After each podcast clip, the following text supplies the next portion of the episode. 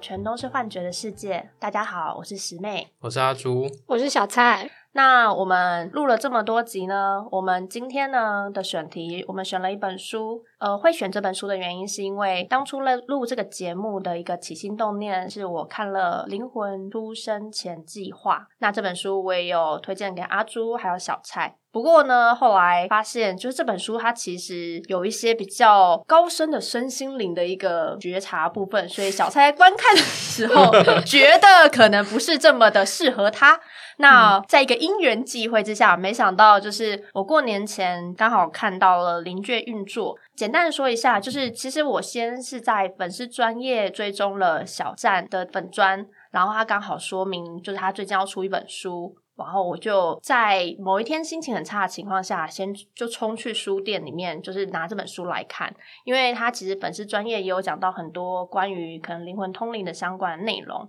所以我觉得这本书蛮适合当我们就是讲身心灵灵的部分。我自己看完以后呢，我就是也有蛮多收获的，所以我同时也推荐了阿朱。那因为要录这一集的话呢，所以等一下，对对，没错。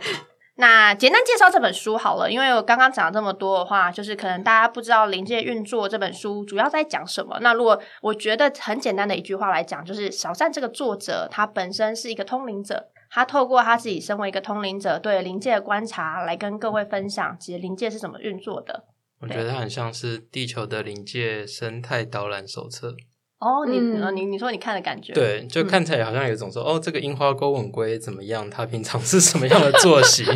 它有这种感觉。哦，了解。因为呃，我们会大概分几个阶段，就是我们会请我们三简单的分享我们喜欢这个书有哪些地方是这些观念是很吸引他们的，然后还有一些地方是哎，可能你看完以后没有那么的接受。那我先讲讲我的好了。那因为其实这本书呢，就是在讲跟灵界有关的嘛。那我自己最感兴趣的，当然就是跟原生家庭相关的内容。因为其实像之前《灵魂的出生计划》这本书呢，就是在讲跟大家分享说，呃，你投胎到这个世界上，其实都是灵魂为你计划这一切。然后我看这本书的时候，非常惊讶，哎，原来他也有讲到这样子的内容。不过我我比较好奇的是，小蔡，就是你看完这本书的时候，你觉得就是跟你原本那本书比起来，你为什么会比较能接受这本书？我觉得就像刚刚阿朱讲的嘛，它是有点像是一个导览手册。然后我自己的说法是说，我觉得它很像一个奇幻小说设定集。你如果对对对，你如果不把它当成一个临界的通灵人的分享，或者是把它当成太过嗯神秘学或者身心灵的书籍的话。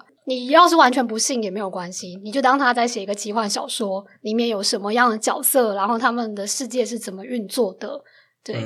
然后这本书它的架构在一开始是作者他就先讲了他自己，然后再来讲他的灵魂。小站这个作者他称他的灵魂叫做 Mulo 吧，嗯，他就先讲了这两个层面的东西，因为小小站的分类是有他自己这个层次跟意识的层次，然后再来就是灵魂的层次。因为作者他自己曾经，就是他自己有他的家庭的议题需要去修复跟修复创伤就对了。嗯，他在前面有一部分的篇幅是在讲，就是也是在讲说，他可以跟自己的灵魂沟通了之后，他们在讨论为什么我这一辈子机器狼需要面对来自家庭的可能是暴力或者是创伤的问题。然后他的灵魂有跟他讲什么原因？然后我印象蛮深刻的是，Mulo 有跟他讲说，这个课题有点像是原本是小站父亲的问题。应该说，穆洛觉得小站够强壮，所以他可以去当这个家庭的缓冲。小站自己的写法是说，他听完自己灵魂的解释，他就觉得很哭笑不得。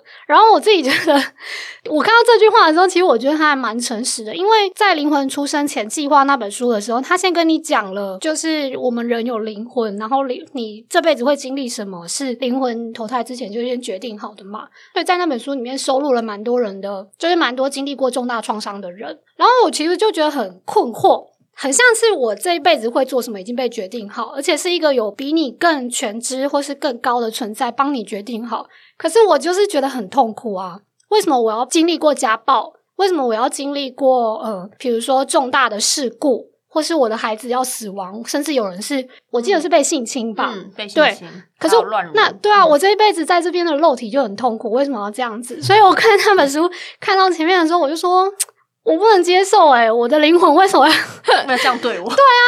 我这辈子人人事就觉得很痛苦啊，那他们怎么？他会写这本书，会让我觉得说，哎，这边的人应该都是已经接受了作者这个说法，这些重大创伤的命运是被注定好的，所以我已经克服了这个障碍跟这个创伤。相较之下，小赞我自己在看的时候会感觉说，也许他还没有完全的修复完这个议题，所以他才会说，哦，我听完我自己的灵魂这样子讲的时候，我觉得很哭笑不得，然后或是也有一些，哎。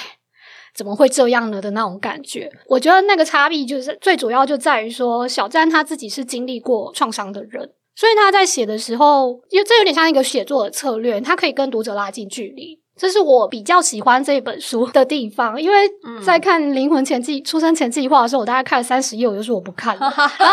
而且我们马上录这个主题啊，然后他们其他两个人就问我说：“那你还要再看那本书吗？”我马上就拒绝，我说我不要看了。然后，因为小蔡他对《灵魂的出生前计划》这本书跟灵界运作，就是会有一个完全不同的感受的一个，我觉得蛮关键的点，就是因为我们其实之前很喜欢，就是会想要讨论，就是到底有没有灵魂这件事情。对。然后呢，我觉得《灵魂的出生前计划》比较像小蔡刚刚说的，它好像有一种命中注定感，就我这一辈子就是被安排，我就是一定要经历那些重大的创伤。我觉得我灵魂没有尊重我，我就是身体很。很痛苦，你为什么要这样子折磨我？那我觉得灵魂出生前计划，他都一直蛮强调勇敢这件事情。啊，这本书我觉得，如果你本身是一个可能有经历一些创伤，你也走不过去，我觉得你也可以去拿来看。我觉得可能你会有一点不一样的感受。如果回归到就是只是讨论说，你来到这一世，灵魂为什么要帮你安排这件事，你比较想要更加的、更生活化的去认识的话，我觉得你来看灵界运作，你会发现，因为小三他本身因为可以跟自己的灵魂通灵，所以它是以一个平等的角度去去对话的。像我觉得身心里很喜欢讲到的一个臣服的这个词汇，就是好像就是宇宙或者这个世界，就是有一个高于你的存在在告诉你这个世界要怎么运作。对对对对对，所以呃，我觉得如果大家对于出生前计划这一类相关的议题，或者是原生家庭的议题，你出生的课题有相关的内容，其实这两本书我觉得是一个蛮蛮好的一个比较，可以跟大家分享一下。呃，其实，在此之前呢，就是分享到我觉得这两本书不一样的地方。其实我想要跟大家聊聊，其实我们各自喜欢这本书的哪些地方。那我想要请阿朱先跟我们分享一下。那你自己在看这本书的时候，其实你比较喜欢哪？因为你那时候看完以后，你的反应是非常的喜悦，我也是有点惊讶，所以我想听听你说一下。哦。因为这本书啊，就会推翻我一些想法了。嗯，因为我一直觉得说，灵界其实也没有离我们这么的遥不可及。然后，像我们会觉得说，一开始接触身心灵，会觉得这个领域应该是一个很美好的存在，就是充满了光与爱嘛。然后，应该是没什么、没什么彼此伤害啊，也没什么痛苦的存在。但其实这本书给我的概念是说，其实他们并没有离我们这么遥远。我们跟高龄之间也没有什么高低之分，我们都是平等的。然后，大家其实都是在互相学习。就刚刚。小蔡说的，作者的本领也是有在跟作者本身做个和解，说哦，我可能安排了太重的功课给你了，嗯，那我也获得了一点学习，所以他在强调一个重点，就是其实里面所有的，不管是灵魂、高灵、魔鬼啊、精怪啊、精灵，他们都是平等的，包含我们人类也是平等的，所以就觉得，哎，这个东西好像没有没有原本我们想的这么沉重，或是有这么的有重量。哎，我比较好奇，那你在看这本书之前，你自己比较想象中的可能除了人类以外的维度？因为我印象中你也对老高这个影片可能提到的东西都很对啊，也蛮有兴趣的。五岁抬头团，好，什么东西？五岁抬头团就是那个老高的深度会员呢。哦，你是老高的粉丝？你是老高的深度会员？哦，对啊，对啊。哦，了解了解，嗯。所以你有 觉得看完这本书以后是有补足，或者说有什么样的变化吗？我比较好奇，因为你本来就对那一块蛮有兴趣的啊。相较于我们两个变化，嗯，变化倒是没有了，嗯，只是说他讲的更深入、更具体。我觉得这一点是蛮舒服的，因为我觉得大家可能会在不够认识身心灵之前，会觉得这个东西很怪力乱神。或是很觉得地狱很可怕，或者觉得天堂美好，就有太多的幻想了。就是他是很清楚的跟你讲说，哦，这个庙啊，它这个神是怎么运作的，它的背后在扮演它是什么样的灵魂，那它怎样运作的啊？你信仰给他。然后他信仰的能量他是怎么管理？然后怎么去分配给大家？他讲很清楚，而且他会做很多现实的比喻。像他里面有个比喻，我很有印象，就是他把正庙比喻成一种能量的银行。嗯，他就是如果你你信仰这个庙的话，他就会给你，你就会把你的信仰能量灌注到那那边，那那边的精灵呢，或者是他的神明就会做一个管理。那信众有需要的时候呢，就会去找他。那他觉得，哎，你这个人，他觉得，嗯，这个起心动念很好，他就会播发能量给你，就有点像是贷款。我觉得那概念蛮蛮有趣的。储值拿出来用，储值拿出来用，对。那一切能量都是处在一个是有守恒的概念嘛？嗯，就就讲的很清楚，所以你就不会觉得说，哦，神明好像离我很远，而是我好像只是去了隔壁那家银行，说，哎，可不可以借我一点能量使用？这样子。嗯，对，了解，嗯。阿朱，你刚刚讲的那个，你刚刚讲到说，哦，我们想象中可能还不熟悉身心灵，尤其是灵这个领域的时候，会觉得，哎，天堂是美好的，地狱是可怕的，然后有鬼很恐怖，有神秘啊，必须要很敬畏它。我自己觉得啊，我就是我想要回应一件事情，就是其实我在看这本书的时候，因为到中间他开始就是比较讲，开始脱离作者自己，然后开始讲整个地球这个生态系是怎么运作，就是我说的比较像是奇幻小说设定集的部分，嗯。然后其实那时候，因为它里面有讲到存有，简单来说，存有就是就一个存在啦，不管是你看得到或是看不到那个东西，就是作者用存有这个词来称呼它。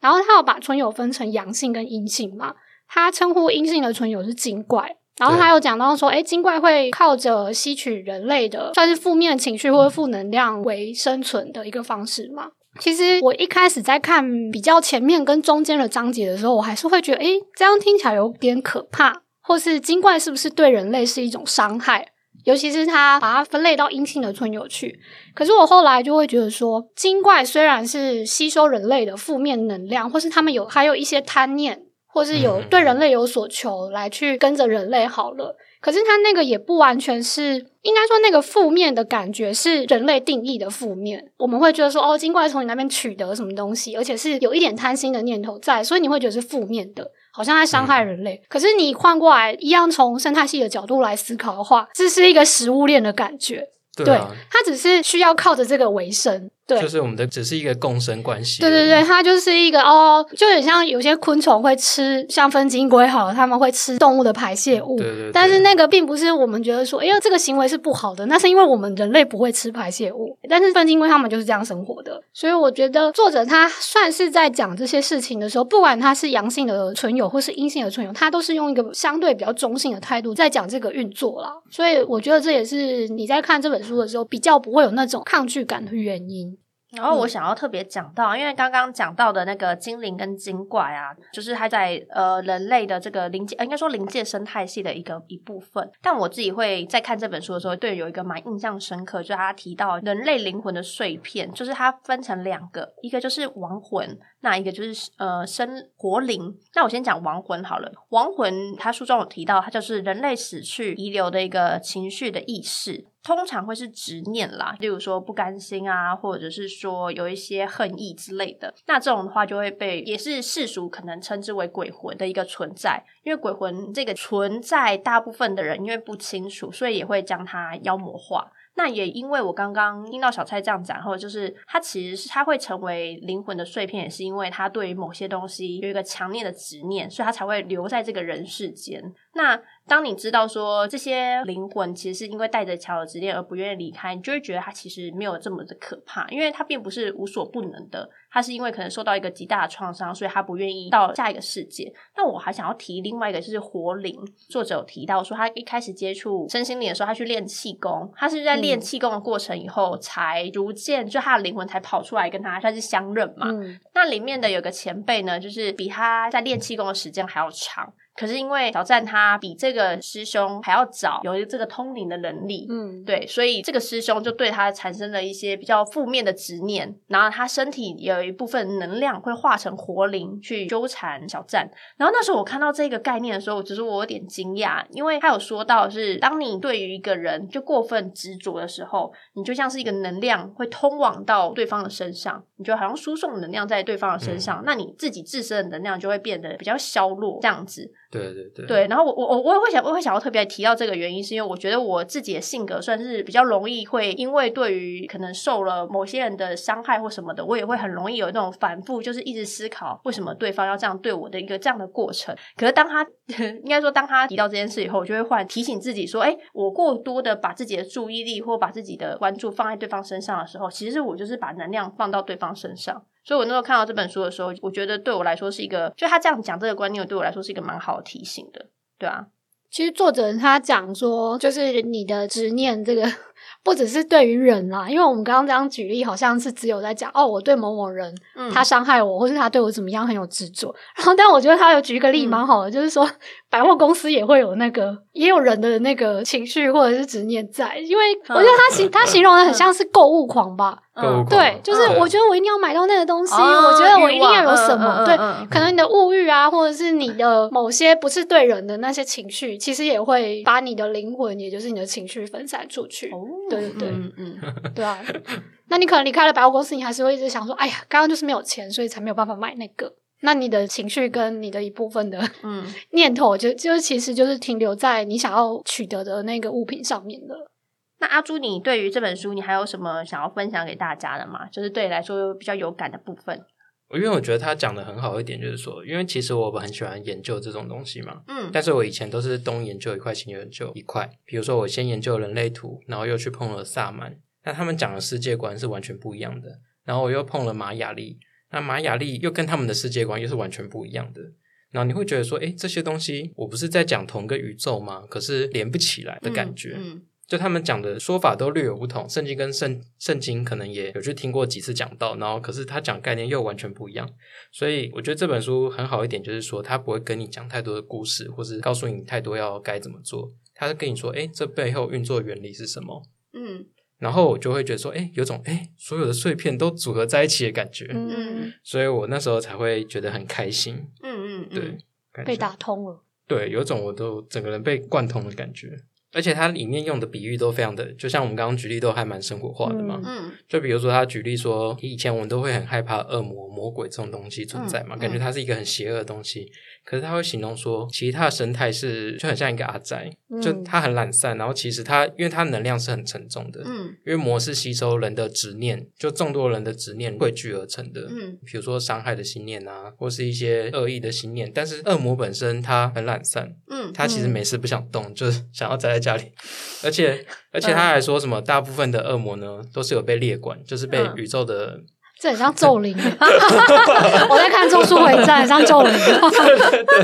感觉好像有个更高的宇宙能量管理的单位，他们说称之为公家机关，然后在管理这些就是很容易失控的恶灵。可是那些恶魔呢，其实很懒散，其实每次只想要待在家里打电动。然后听到打电动这件事情，我就有点快笑出来，想说看到那本书，原来魔也会打电动，是不是？嗯。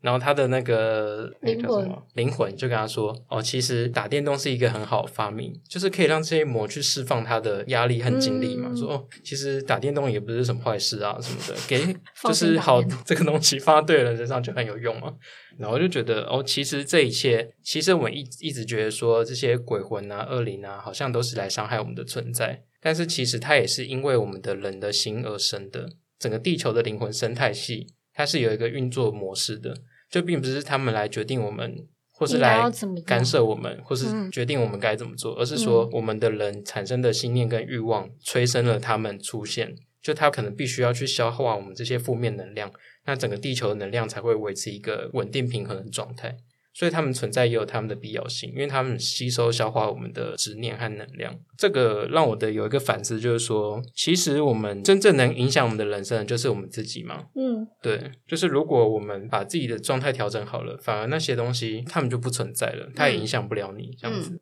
了解，就回归到自己，对，就把力量收回了自己身上。嗯，因为作者蛮强调要回归到自己的。对，因为可能很多人就是追求呃寻求身心灵管道的学习或者帮助的时候，应该是后半部吧。他会就有讲到说，哎，很多人可能要这个也是，那个也是，或是一直是往外求的，求别人，求某个学习的管道，或者求神问佛等等的。希望别人可以给你帮助，或者是你想要实现什么东西。可是觉得作者就会觉得说，嗯，像刚刚有讲到说，能量是其实是一个平衡的循环嘛。对，所以呃，一来是你可能有所求的时候，有一天你是需要还回去的。对对对。另一方面就是他觉得说，不管你怎么求，但是你最终都是要回归自己，因为你可能在求的过程中，比如说我自己的想象是，你本来有个结界。但因为你必须要跟你看不见的存有沟通，跟把意念传导给他们，所以你打开了一个结界，你身体的东西就跑出去。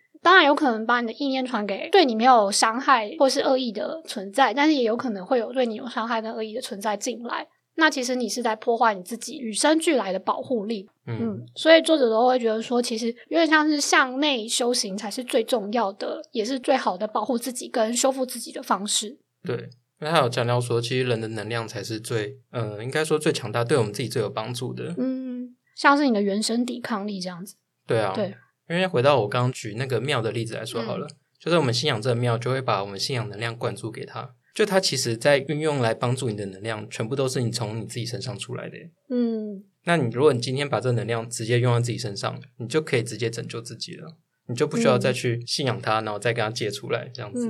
然后甚至你可能还会不小心碰到一些比较怀有恶意的，就是我们说的阴庙啊，或是一些邪教组织。你信仰他，他拿了你的能量，可是他却没有帮助你，然后反而要你不断的信仰他，就是以及汲取你的能量，你再消耗你的能量给他。其实我觉得他应该，我觉得看这本书的到最后，我觉得有一个有一点蛮好的，就是我也我觉得也很喜欢这本书的一个地方，就是他提到，就像你刚刚说的，就是虽然我们都是对于可能比较神秘学有感兴趣的人，但我们的最终目的其实都是要回到探讨自我这一块，嗯，或者说给自己能量这一块。那我觉得像前阵子那个 Netflix 有提到的跟邪教相关的那个纪录片啊，其实我觉得它其实是一个很好的提醒，就是我们人类如果把自己照顾好，其实我们有能力去实现我们自己可能想要做到的事情。我们自身是有能量的，可是呢，当我们认为就是例如说很脆弱的人的时候，他他的能量不够的时候，他又向外向外求，例如说像一些宗教啊或一些看不到的东西求的时候，他就是等于再把自己仅存的能对的那个能量。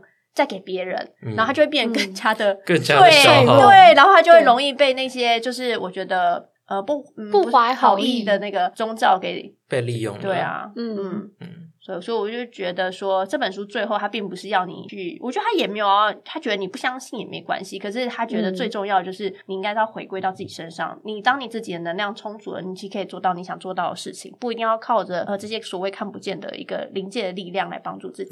对啊，嗯。不过他好像也有说到说，当你真的很脆弱的时候，你要把自己硬挤出、生出力量，其实也是有点困难了。嗯，对，当然有时候会需要别人的帮忙，但是我们要学会鉴别，说哪些是对我们好的，哪些对我们不好的。嗯嗯，像一直跟你索求的东西，一直要求你要做什么做什么，嗯，那其实他就是在试图掌控你的人生，这种的，就是有点对你是不好的存在，他可能在汲取你的能量。嗯嗯嗯，对。那像正庙反而比较正经的存有，反而不会去过度干涉你嘛？他会希望你可以回到你自身，给你一些提醒，让你去觉察说，哎，你到底根源那个卡住的点是什么？根源你解开了以后，你的能量自然就会涌现，比较是属于这种方式。嗯，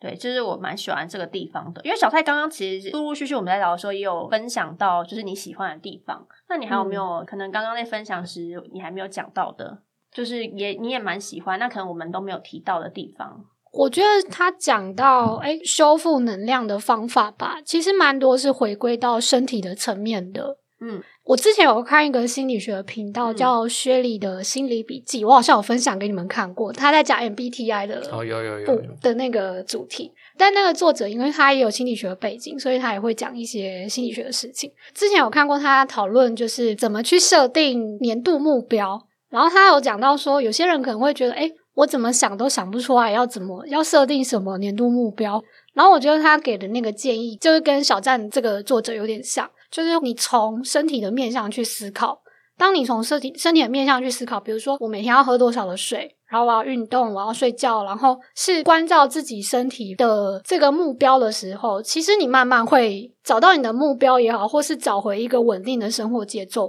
我觉得小站其实他最后面有讲到怎么样去修复你的能量，或是照顾你的能量的这个部分，他讲的也都是透过身体的方法，比如说呃，按照日出日落的作息来睡觉。觉得早起的，对对对，然后觉得害怕的时候，或是觉得心里不安的时候，拍拍自己的胸脯，就是透透过自己去跟自己的身体接触，还有照顾你的身体来来修复能量，是最好也是最简单的方式。那好像推崇就是说，如果你是有照顾好自己身体健康、作息正常、身体健康、饮食也都很充足的时候，你就自然会生出一个能量的保护罩，嗯就别人也没有办法来招惹你啊。其实是这样。就我们刚刚其实有谈到嘛，作者不觉得你要一直向外求，嗯，可能你这辈子就是有的能量也就是那些嘛，所以你也一直外求，可能会失衡。就刚刚讲的会不平衡啊，或者是你要有借有还等等。哦，对，了解。那我想再分享一个小点。那我自己那时候在看这本书的时候，就是有特别做了一个笔记，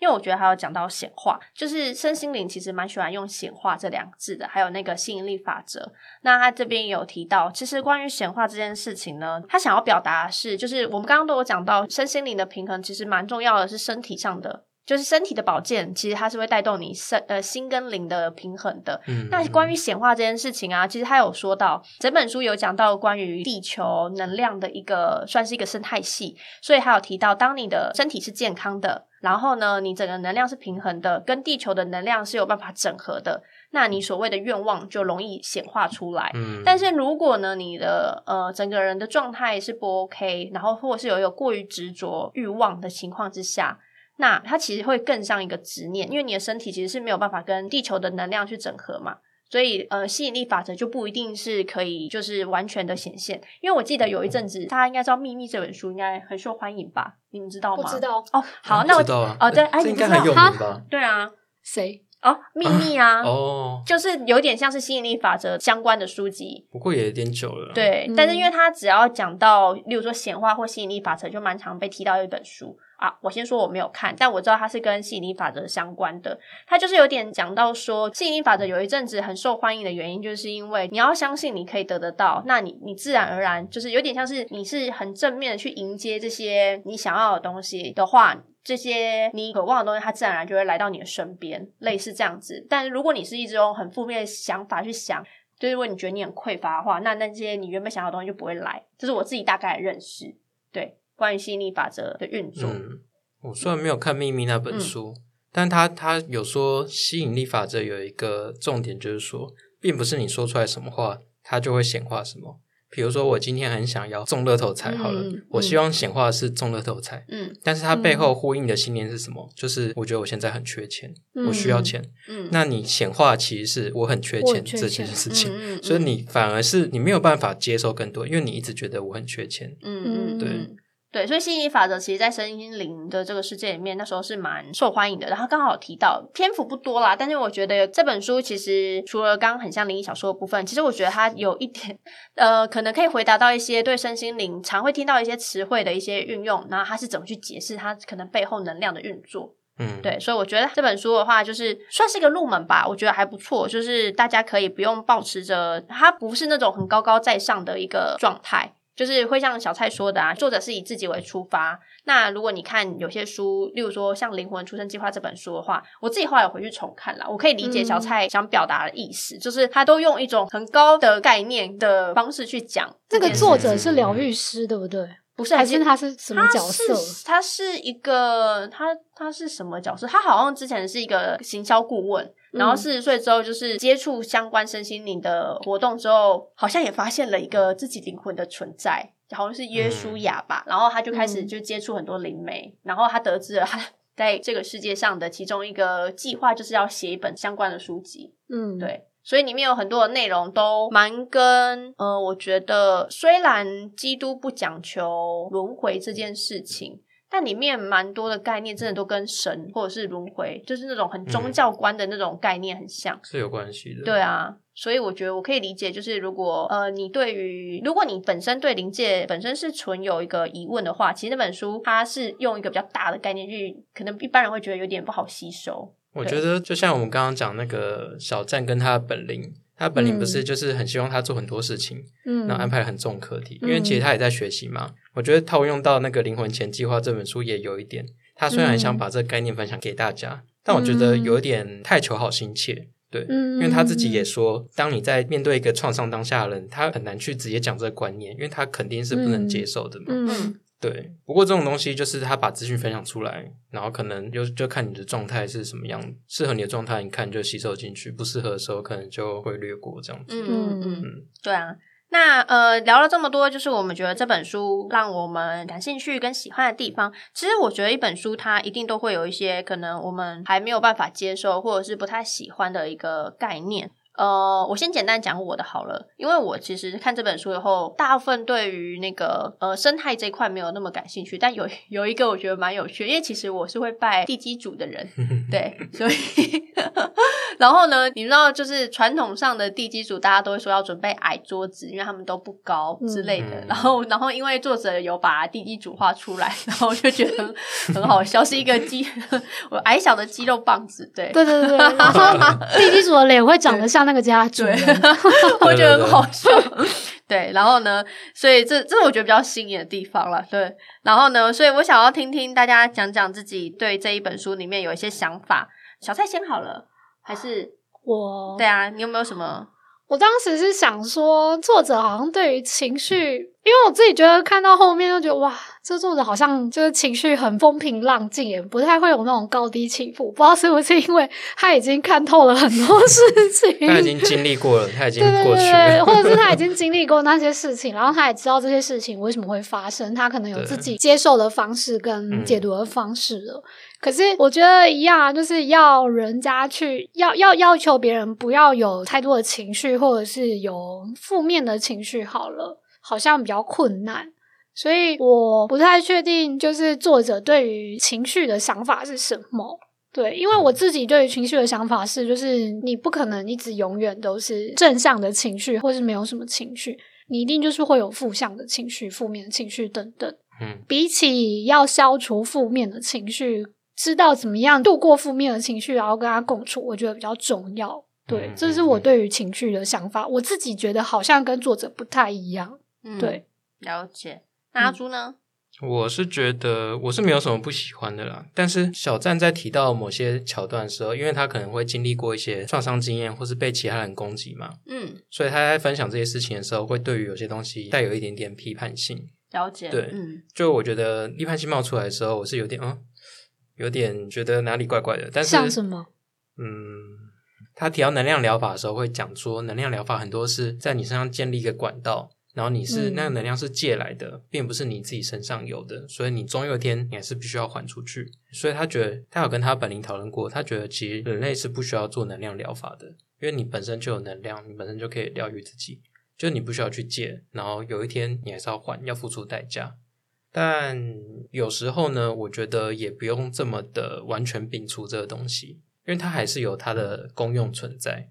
就你当你对一个呃身体很虚弱的人的时候，嗯，他可能这时候就是非常需要能量，你就稍微帮他做一点能量疗法是有帮助的，只是说不要过于依赖这件事情嘛。不过小赞他也有提到说啦，就其实不要过于依赖就好。然后有些能量疗法是它的管道是有维护的，它本意创办者的心意是良善的，那这个其实也可以去解除，他也没有说完全必要，只是说他在提到说我把这讲出来，好像就断很多人财路，所以其实有人会攻击他。嗯，对，我觉得其实就是你自己要去练习判断什么是该说正派嘛，或者是没有歪斜太多歪斜的或是不好的念头的，可能是宗教或者是身心灵的学派。对，然后我的想法是说，就算那个东西它管道不干净也好，嗯，它接触到了有点偏斜也好，但它也也是它的课题啊，它该经历的过程。就也不需要说你接触这个东西就是不好，尽量不要去，因为它本身就是这个状态，它才会去碰到那个东西嘛。嗯，对，然后这也是一个历程，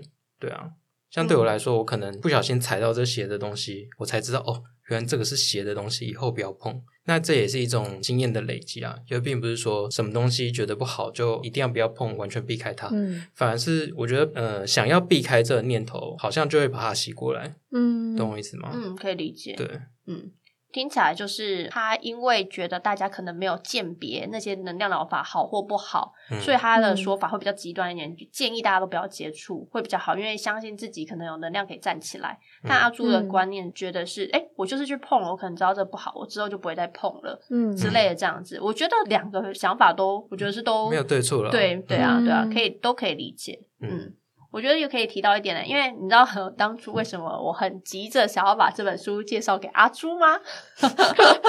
就是因为我那时候看完这本书的时候呢，他后面有提到死藤水，嗯，然后呢，因为他的因为他的说法吧，比较让我觉得惊悚，就是我会我就会觉得说什么意思？所以如果喝死藤水的人能量场可能会。永久性的破坏吧之类的。然后我那时候看完以后，但我又不敢直接跟阿朱说：“阿朱，你不要去喝。”所以我就想说：“那我先推荐你看这本书。”我是觉得你有点太拐弯抹角。我就是这么拐弯抹角的人。可以直接说。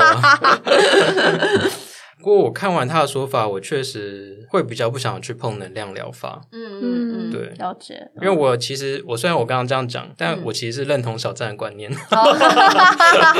嗯，了解。对，可是。哦，我觉得死藤水它也不进来是这么坏的东西啊。嗯，可能在以前那个年代没有这么多方法，那他可能只能透过这种东西提高他的感受力。嗯，然后他当初可能他有他的仪式去守护你，或者他有一个很好的导师在引导你。嗯，在那个状态下可能是安全的，他有设立一些安全的机制。嗯，但现在越来越泛滥，很多东西是没有安全守护的嘛。嗯，那他觉得他就会对这种东西安全性非常的存疑。嗯，对。但我觉得这个就是看你有没有遇到对的人哦。嗯嗯，所以如果有机会遇到你觉得适合的人或者是场合，你还是保持开放的态度就对。我会保持开放态度，因为当时我就回到自己嘛，就是像我们之前提到内在权威。嗯，今天这个老师一样在带你做死藤水，可能这个老师是不 OK 的，那个老师是 OK 的。嗯，对，那他可能会控制你的用量，让你不要破坏这么严重。嗯，他不会给你一次吹到底。或是有些人给他吹到底破坏，也是一种重建的方式。当然，我都不知道，我其实没有实际上经历过，我不能说下这种判断。嗯，只是说回归到我自己嘛。我今天我的灵魂放行，我去做这件事情，那对我来说，这就是一种体验。嗯，对。哎，其实我觉得阿朱其实讲蛮多关于体验的事情，因为就像你说的，你之前碰到的那个，嗯，宗教还是那个能量的疗法。嗯，对对对，就是你也是进去接触以后，哎，你其实可能可以用你的身体去判断，哎，其实对你来说是一个消耗或什么的，对啊。可如果你没有去接触，可能你也没有办法分辨，或者说你也没有办法体验到，哦，原来这样是一个比较不好的状态。对啊，可以稍微讲一下啦。嗯，好。就是曾经有人介绍我去参加一个能量讲座，那他也会用一些被证实是有点道理的肌肉测试，去测试你的能量等级。然后呢，他最后就让大家信服了能量等级测试这个东西之后呢，嗯，他就会跟你说，如果你要维持你的能量等级，你就是要抄经文。那抄经文，他会感觉是很开放性，跟你说，哎，你所有的宗教，你的经文你都可以抄，嗯，但是我最推荐这个经文，这个经文的效用是最好的，对，对，是不是就有一点暗示性了嘛？嗯嗯，对。然后他会帮你灌顶，说：“哎，我先帮你加持能量。嗯，但如果你要维持住的话，你一定要吃全素。然后呢，多抄经文。那我那时候就想说，哎，吃素我本来就在吃素嘛，这没什么问题。所以我就把经文拿回去了。以后我就看着它，看那个经文，越看越觉得。”这内容我真的不是很爱，嗯，因为它有点在吹捧那个神的感觉，嗯，就是有点在造神了，把它塑造成一个权威形象，它有多好多好，但跟我平常看心经的感觉完全不同。我以前会抄心经，嗯，但我抄心经的时候，我心情是觉得很舒服的，嗯，但我在写那个经文的时候，就觉得不是很快乐，有种在发泄的感觉，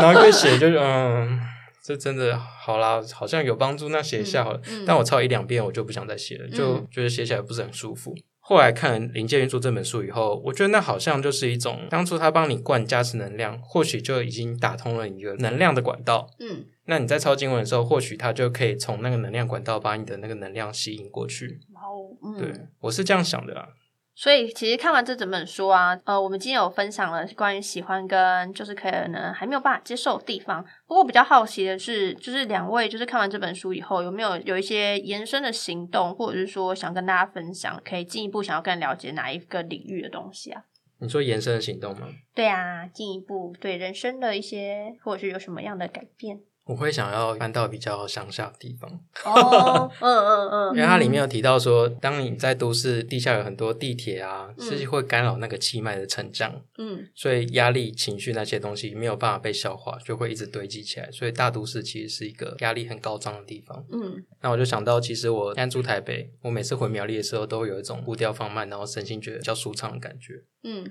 然后像去日本京都的时候，因为京都为了保护古迹，也是不挖地下的话嘛，对，所以在京都的时候，我就觉得，哎，京都让我感觉的能量也是很舒服的，就是可以很悠闲的生活，放慢步调，不会有压迫感。嗯，对，所以看这本书以后，我会越来越想要搬到那种能量比较舒服的地方，往郊郊区走，对吧？然后我觉得看完这本书啊，它带给我的感觉是，其实临界是很宽广的嘛，嗯，然后也有很多不同的，也当然也会有它的陷阱存在，所以我们要学会的其实是辨别，就像是网络时代，我们很容易会被一些网络的资讯操控，或是被欺骗嘛，那其实我们就是在学习鉴别那些讯息。那临界可能跟网络相比，又是一个更宽广的世界。我们需要身心灵素养，需要身心灵素养，需要媒体素养。对，那我们跨临界之后，我们需要一点身心灵的素养。嗯，所以我觉得建立一些这种基础的知识是蛮好的，就可以帮助我们去辨别。而且现在时代就对这种东西就越来越开放了嘛。嗯，所以像之前提到说，某国家邪教很多，其实也是。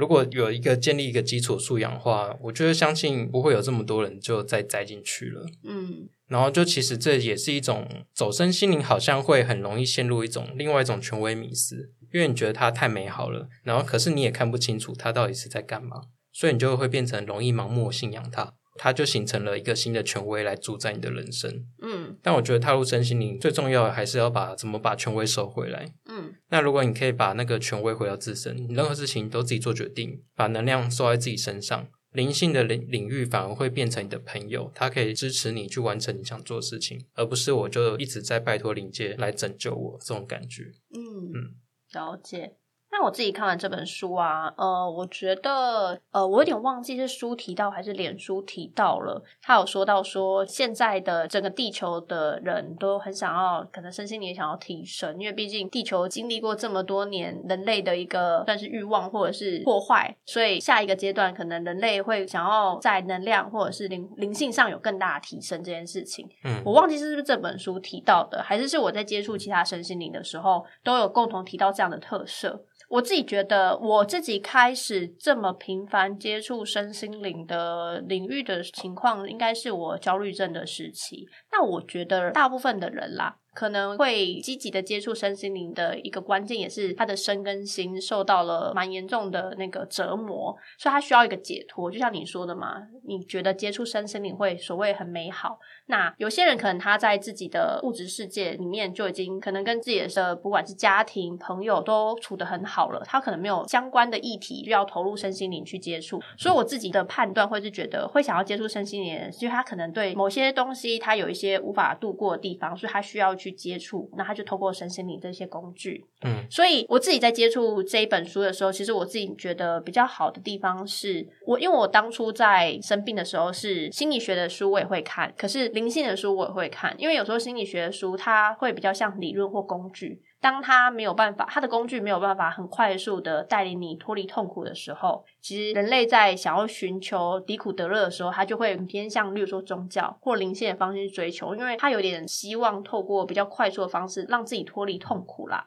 我觉得，那这本书里面，我觉得他讲到很多的点，就是关于陪伴吧，因为自己作者也是可能在小的时候有受过身心灵创伤的地方。那他也是，呃，比较长大之后，他灵魂出来，他们透过不断的陪伴彼此，去认清自己灵魂其实呃哪些地方造成了创伤，所以他产生了灵魂碎片，还是一一的去回收回来。那我觉得去更认识这些工具呢，是可以帮助自己更了解自己，跟更完整自己。所以这本书呢，就是很想要透过今天的这一个节目，然后让大家可以更认识，不管你是不是有对于身心灵想要更深入的了解，或者是你把它当成诶科幻小说的方式去看看，我觉得也不错。因为我认为透过用这样的方式去了解跟自己可能不同纬度的方式，也是一种乐趣。那这是我自己对这本书可能更进一步的想法，不是希望大家。家就是完全的臣服，认为这本书是另外一本外在权威，而是说可以用一个更有趣或者是更平易近人的方式去了解另外一个世界。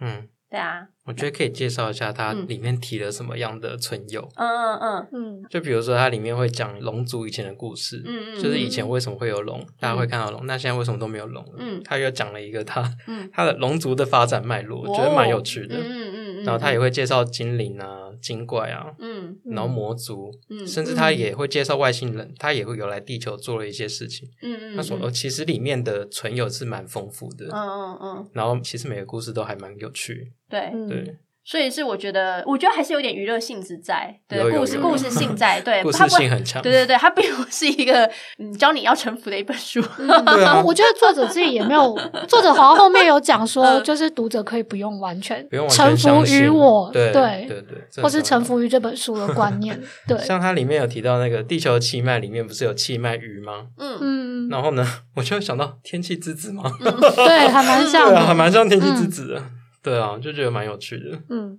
对啊，我觉得这本书它有趣的地方在这边，而且我们自己其实每次讲很多身心灵的地方的时候，都会呃会有一点嗯弯腰的那种弯腰，大家能可以理解弯腰的那种感觉吗？